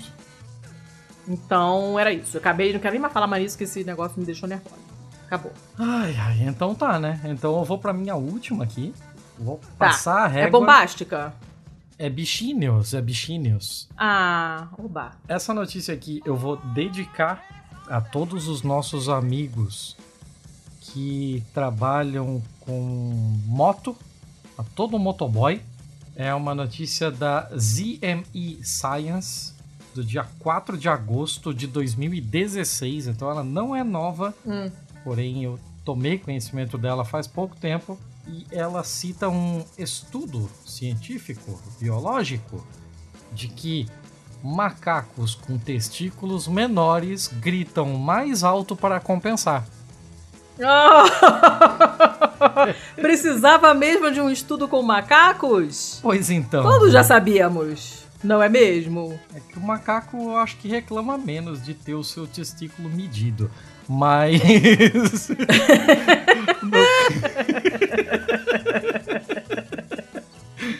No caso aqui, né? Como a gente tá falando de macacos e macacos que gritam, você já deve imaginar que o macaco em questão aqui é o nosso conhecido bugio. Não sei se no Rio de Janeiro, no Paraná tem essas paradas, mas aqui no, em Santa Catarina tem bastante bugio. E é um macaco que berra, ele é escandaloso. É, em alguns lugares é chamado de macaco roncador também, né? Mas é aquele macaco mesmo, todo mundo conhece, que grita pra caralho. É, esses macacos, eles podem chegar a até 128 decibéis. Que é equivalente ao quê? Eu não sei. É mais alto que o rugido de um tigre. Rapaz? Sim. É, ele pesa coisa de 7 quilos, assim, e geralmente eles vivem em uns grupos de 6 a 12 indivíduos. Com somente é, poucos machos e a maioria de fêmeas, né? Então eles fazem ali o seu, o seu pequeno harém, e esse jeito de gritar deles é uma forma de demarcar território também, né? Porque o território não é só dele, mas dessa pequena comunidade dele. Hum. Os estudiosos aqui que lançaram esse paper são de Cambridge. Um deles é o Jacob Dunn, ele era o chefe, ele é um biólogo antropologista. Maneiro, hein? Não sabia que existia esse bagulho em específico, assim. Eu pensei que, sei lá, ficava como estudo de símios, mas ok, existe. E hum. eles fizeram essa correlação e abro aspas para ele aqui. Uh, os resultados das nossas análises acústicas mostram que macacos bugios produzem rugidos em uma frequência semelhante aos tigres, que é muito mais baixa do que teríamos previsto pelo seu tamanho corporal, mas exatamente o que seria previsto medindo as suas pregas vocais gigantes, que são três vezes maior que de um ser humano. Os testículos. Não, estão falando da prega vocal, não do testículo. A... Achei que estivesse comparando a prega vocal com o testículo. Não, assim, é, pelo tamanho dele, ele era. Sabe aquele negócio de quando você quer imitar alguma coisa muito pequenininha, você faz aquela vozinha, tal, tal, tal. E quando você quer falar de alguma coisa grande, você faz aquele vozeirão. Então, tipo, pelo tamanho dele, ele deveria ter uma frequência de voz que deixaria o timbre do rugido dele muito mais agudo. Mas hum. ele tem uma desproporção muito louca que, apesar do tamanho diminuto dele, a corda vocal dele é gigante. É três vezes maior que a do ser humano. Então é por isso que ele consegue um rugido tão forte, assim, né? Tão grande. O que é bem interessante, assim, por si só, né? Só na, na questão de anatomia. Não fosse o bastante ver essa parte de anatomia, ainda rola essa correlação muito louca de tamanhos de testículo, em que os indivíduos que têm os órgãos menores acabam compensando isso na sua dominação territorial e dominação para que não perca as suas fêmeas para um outro macho é, com o, os gritos para deter, para intimidar o rival. Né? É o famoso significa? Significa. É, é isso aí. Basicamente é isso. A gente não tinha bichinhos é, aqui, olha, então tá completado o bingo. É, tava sem, sem bichinhos, é muito triste. Quando tem bichinhos é sempre mais legal. Tá interessante essa notícia, gostei. Explica muita coisa. Uh, tá, eu vou fechar então. Também, também não é bomba. Quem nunca, né? Também não é bombástica. Ainda estou à caça do meu próximo imã no nariz. E quem perdeu essa notícia não sabe que está perdendo. Vai ter que voltar lá alguns episódios para ouvir. e, mas enfim, a gente trabalha com o que tem, né? Esse aqui é uma notícia. Esse aqui não, essa, né? Concordância, Letícia. Essa aqui é uma notícia do Lance. Primeira vez que aparece o Lance aqui, eu acho. Pelo menos lance a primeira vez que eu esporte. trago o Lance. Isso. Primeira tá. vez que eu trago, certamente. Você não lembro. Ah, provavelmente eu não trouxe, mas é porque eu pensei que você tá falando do Lancet. não, não, não. Estamos falando de uma coisa.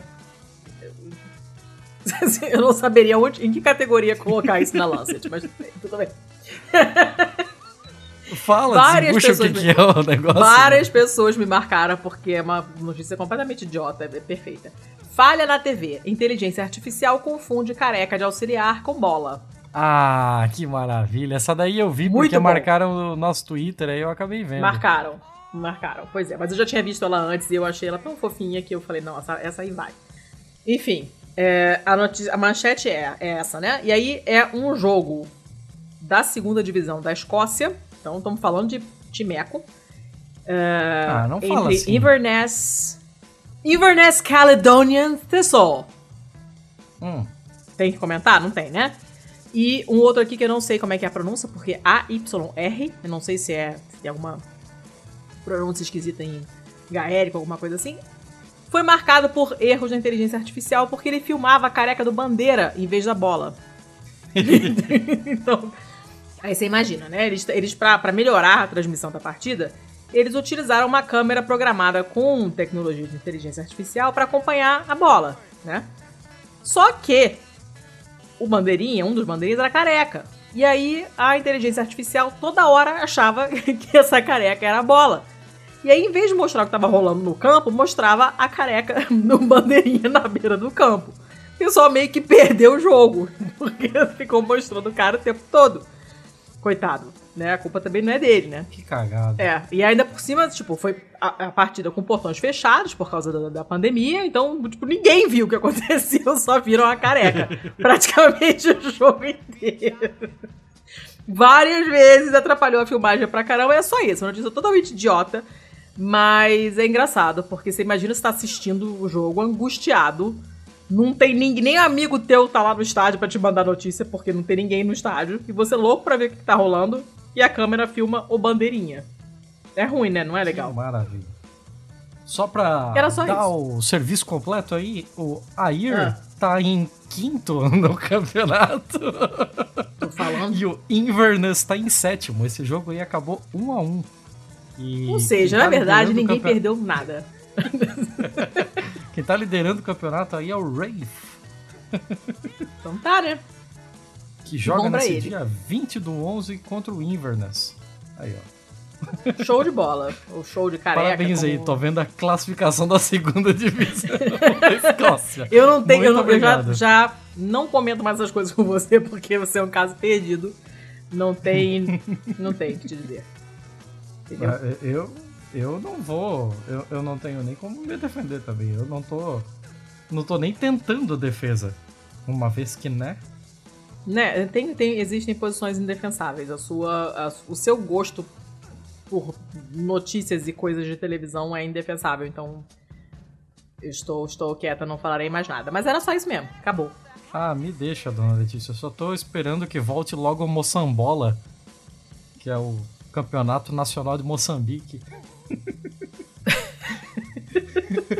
Aliás, Melhor Moçambique tem um ótimo nome, que é Moçambola.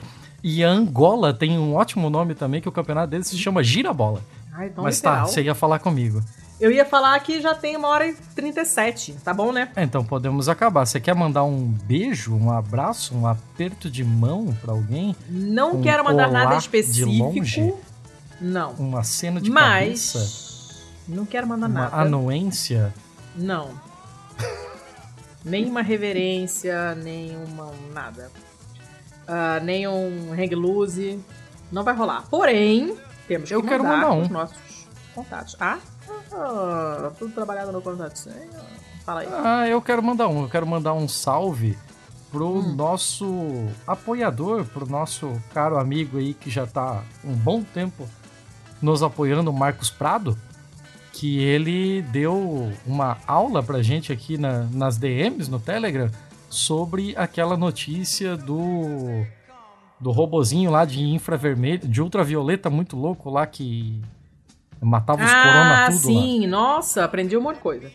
Pois é, ele mandou uma, Verdade, verdade. uma caralhada de coisa lá, inclusive é, ele já é, citou em outros momentos que a gente falou de aspectos físicos e tal, da, do Gad Schrödinger e tal, ele sempre vem ali dar a- o parecer se a gente foi acurado ou não nesse negócio, mas eu só lembrei de falar dele dessa vez, porque dessa vez eu estava completamente certo e você completamente errada.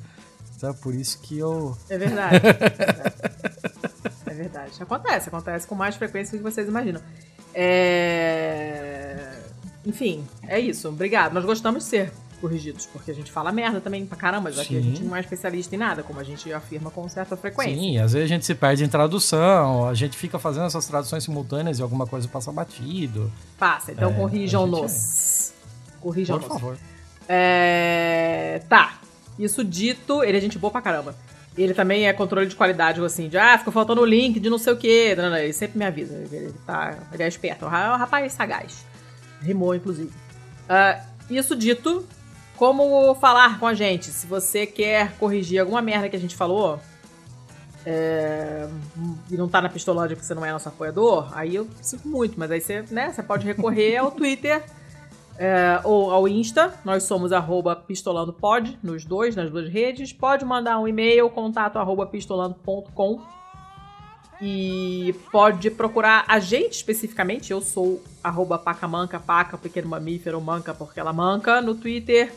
Pode me mandar uma DM, pode me marcar. Eu prefiro que as pessoas, quando querem me mandar a notícia, eu prefiro que me mandem por DM, porque eu perco ela nos replies. Eu não acho mais.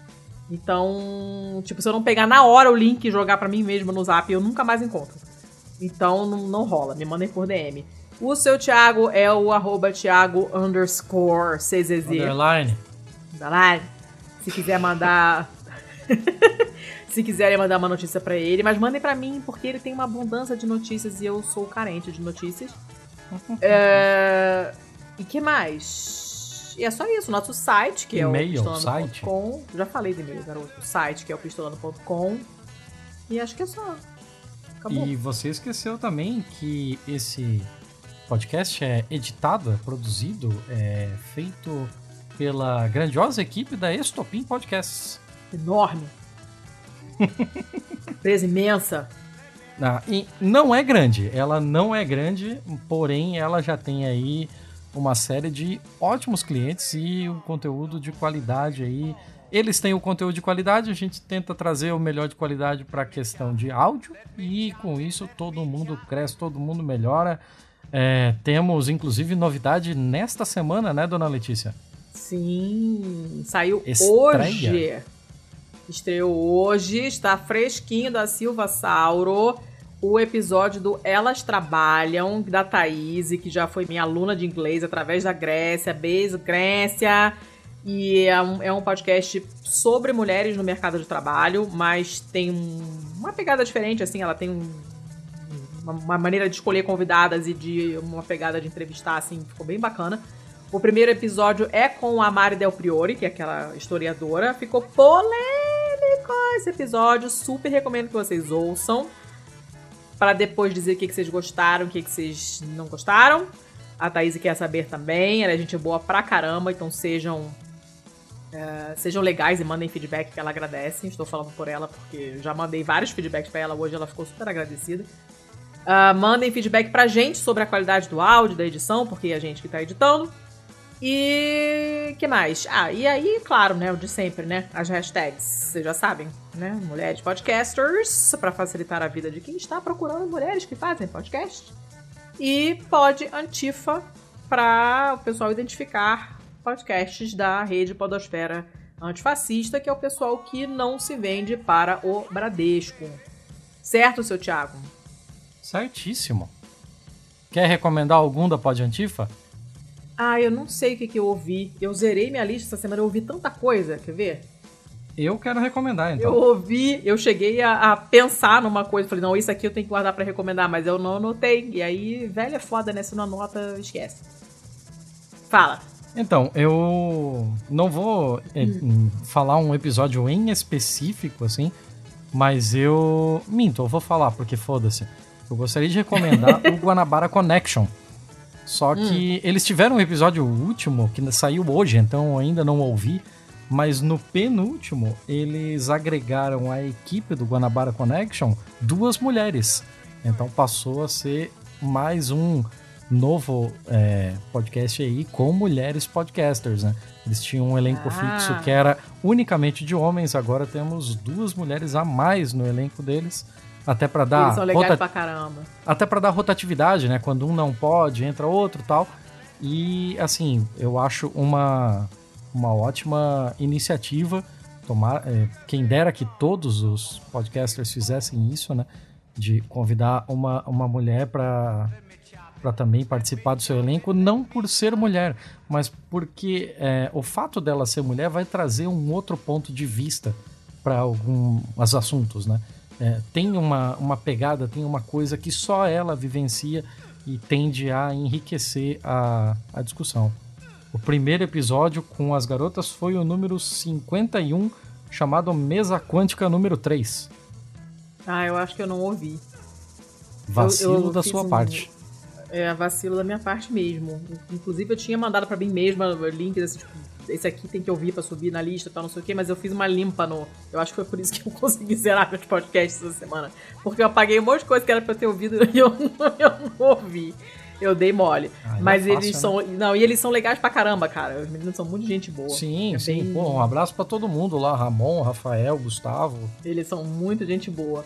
Ah, eu já esqueci, eu esqueci o que eu tinha. é, Esqueci, esqueci mesmo. Mas recomendo, como sempre, o Babel. E recomendo em especial o próximo episódio, que ainda não saiu, mas vai sair. Ah, fui eu que editei, o papo ficou bem, bem bacana. E é o mesmo assunto de um outro podcast de linguística que foi você que editou, seu Thiago. Então o Estopim está Sim. todo trabalhado nas línguas. E aí interpretem como vocês quiserem. Estopim, estamos quase virando linguistas honoris causa. É, aqui, né? Tô pensando que Muito legal, é um assunto bacana que vale a pena, é importante pra caramba, é super relevante. Eu tenho certeza que as meninas do podcast que você editou fizeram um trabalho muito legal. O Babel certamente fez, ficou bem bacana. Então, assinem o feed se vocês já não assinavam antes. E preste atenção no próximo episódio que sair que vai ser bem legal.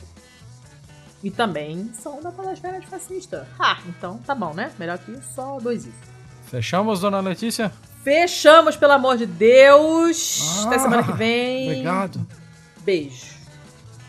Muito obrigado a todos e até semana que vem.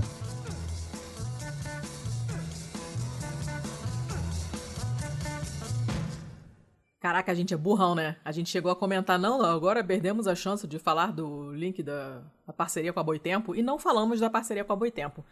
Que quem já ouve há mais tempo tá careca de saber, mas quem chegou de paraquedas agora talvez não conheça. A gente tem uma parceria com a Boitempo. Se você entrar lá em boitempoeditorial.com.br barra pistolando, tudo que você comprar por esse link, a gente ganha um estareco-teco que, né, não, não são sempre muito bem-vindos. Uh, eu não sei se eles vão fazer uma Black Friday, não sei, talvez valha a pena esperar. Dá uma olhadinha lá no site, eles têm livros sensacionais. Garantam aí seus presentes de Natal. Eu só apresentei o livro há muitos anos, é uma política pessoal minha. E super acho que vocês deveriam fazer também.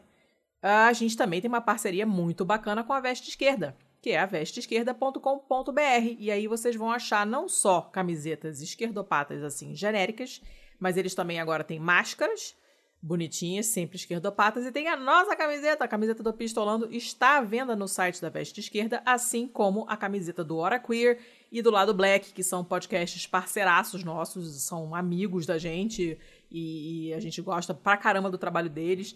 Tem um monte de coisa maneira lá, é um site cheio de coisa linda e vocês usem o código de desconto Pistola10 para ganhar 10% de desconto que é sempre bom, certo?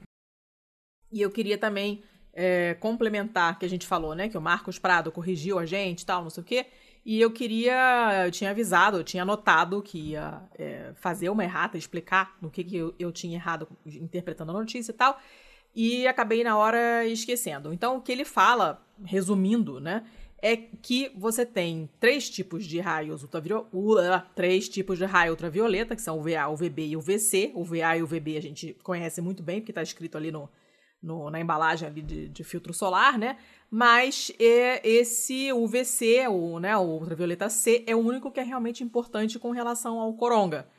Porque é ele que esteriliza. Só que ele é perigoso pra caramba mesmo por pouco tempo. Então, provavelmente, o robô vai ter que ser usado realmente no recinto vazio, uh, sem ninguém dentro, porque ele é super perigoso. Só que a, a, eficiência da desinfecção vai depender da dose, ou seja, a quantidade de luz que chega na superfície. Então, se tiver alguma coisa coberta dentro desse cômodo, desse recinto, desse ambiente, ele não vai conseguir esterilizar. Então, não é uma ideia tão maravilhosa assim. Vamos ver o que, que vai é, sair depois sobre isso. Ele deixou um link sobre de um webinário de uma ex-professora dele que trabalha com radiações ionizantes. É, se chama Radiação UVC, um germicida potente, da Susana Lalick. E eu coloquei o link na pauta, quem quiser assistir, para aprender mais um pouquinho e não falar merda que nem a gente falou. Ha! No caso, eu falei. E é isso aí. Beijo. Este podcast foi editado por estopimpodcasts.com.br